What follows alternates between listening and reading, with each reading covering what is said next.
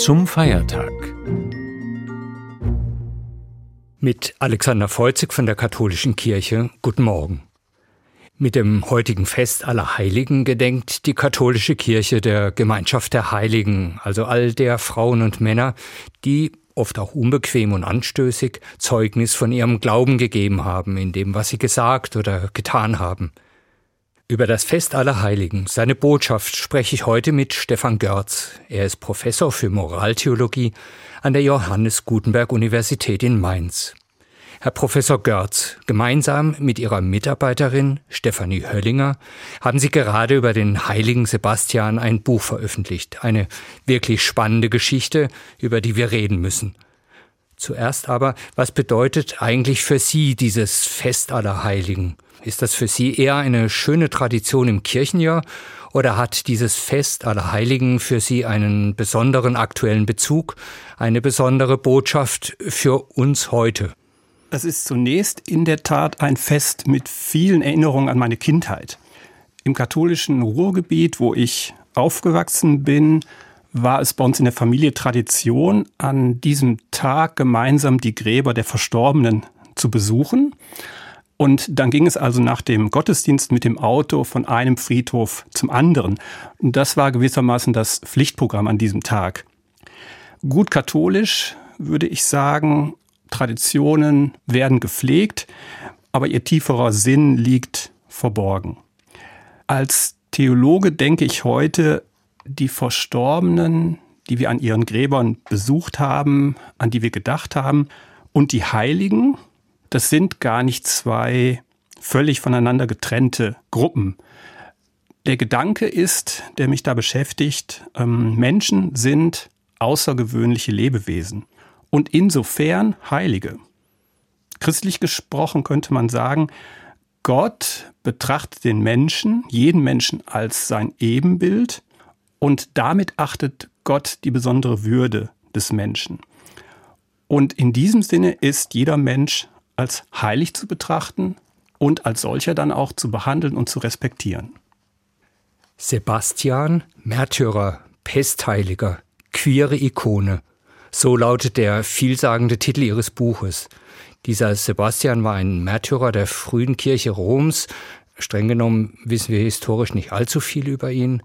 Und doch verehrt ihn später ganz Europa als solchen Heiligen. Danach gerät er wieder in die zweite Reihe des heiligen Kosmos.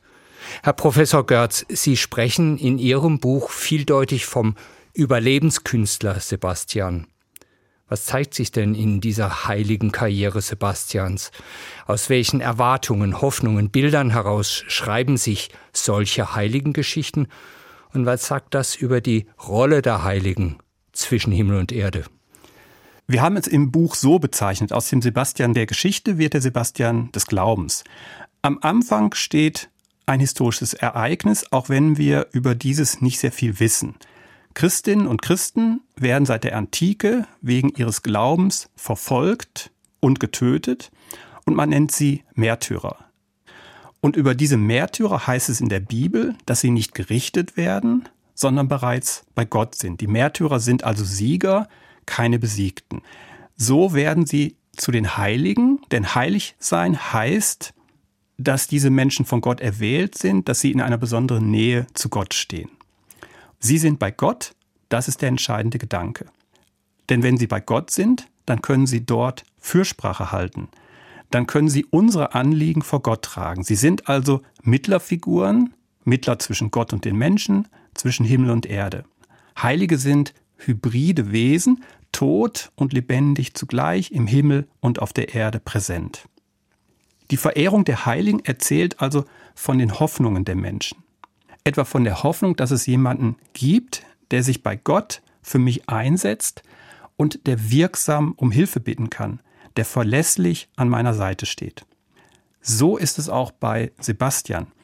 Sein Aufstieg zum populären Heiligen ist mit einer Szene seines Martyriums verbunden.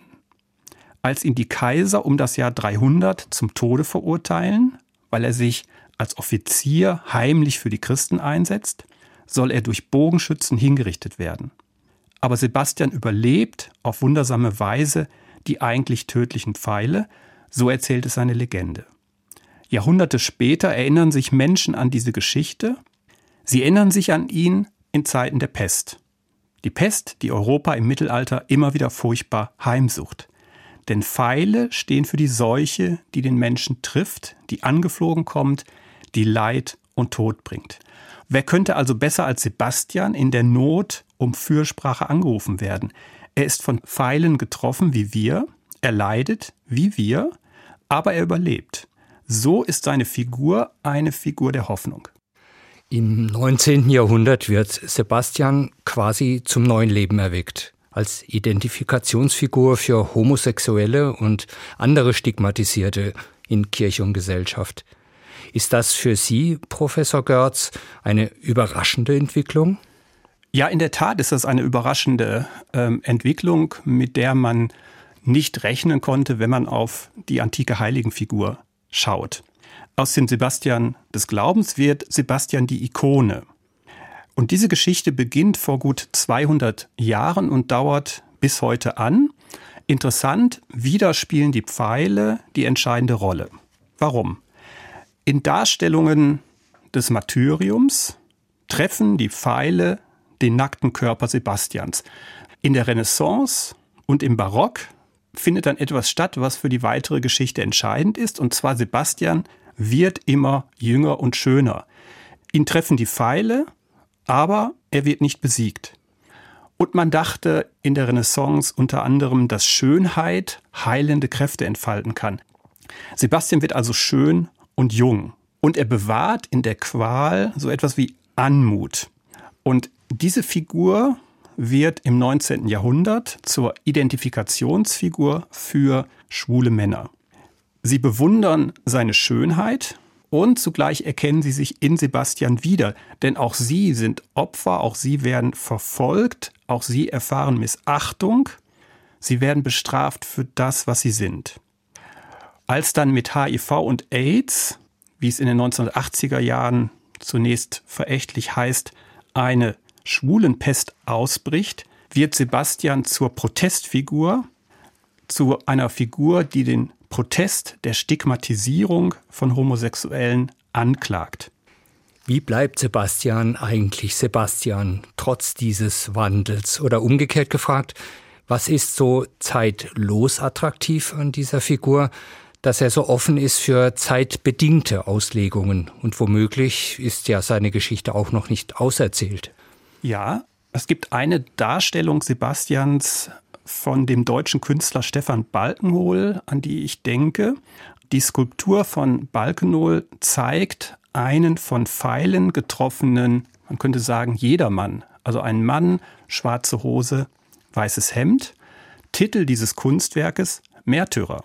Und der Künstler Stefan Balkenhol schreibt dazu, jeder könnte im Prinzip zum Märtyrer werden, wenn er sich angreifbar macht, indem er das Risiko eingeht, sich für seine Überzeugung einzusetzen mit seiner ganzen Existenz. Es kann also jede und jeden treffen. Diese menschliche Grunderfahrung verbindet den Sebastian der Antike mit uns heute. Wir Menschen sind äußerst verletzliche Wesen, verletzlich an Körper und Seele.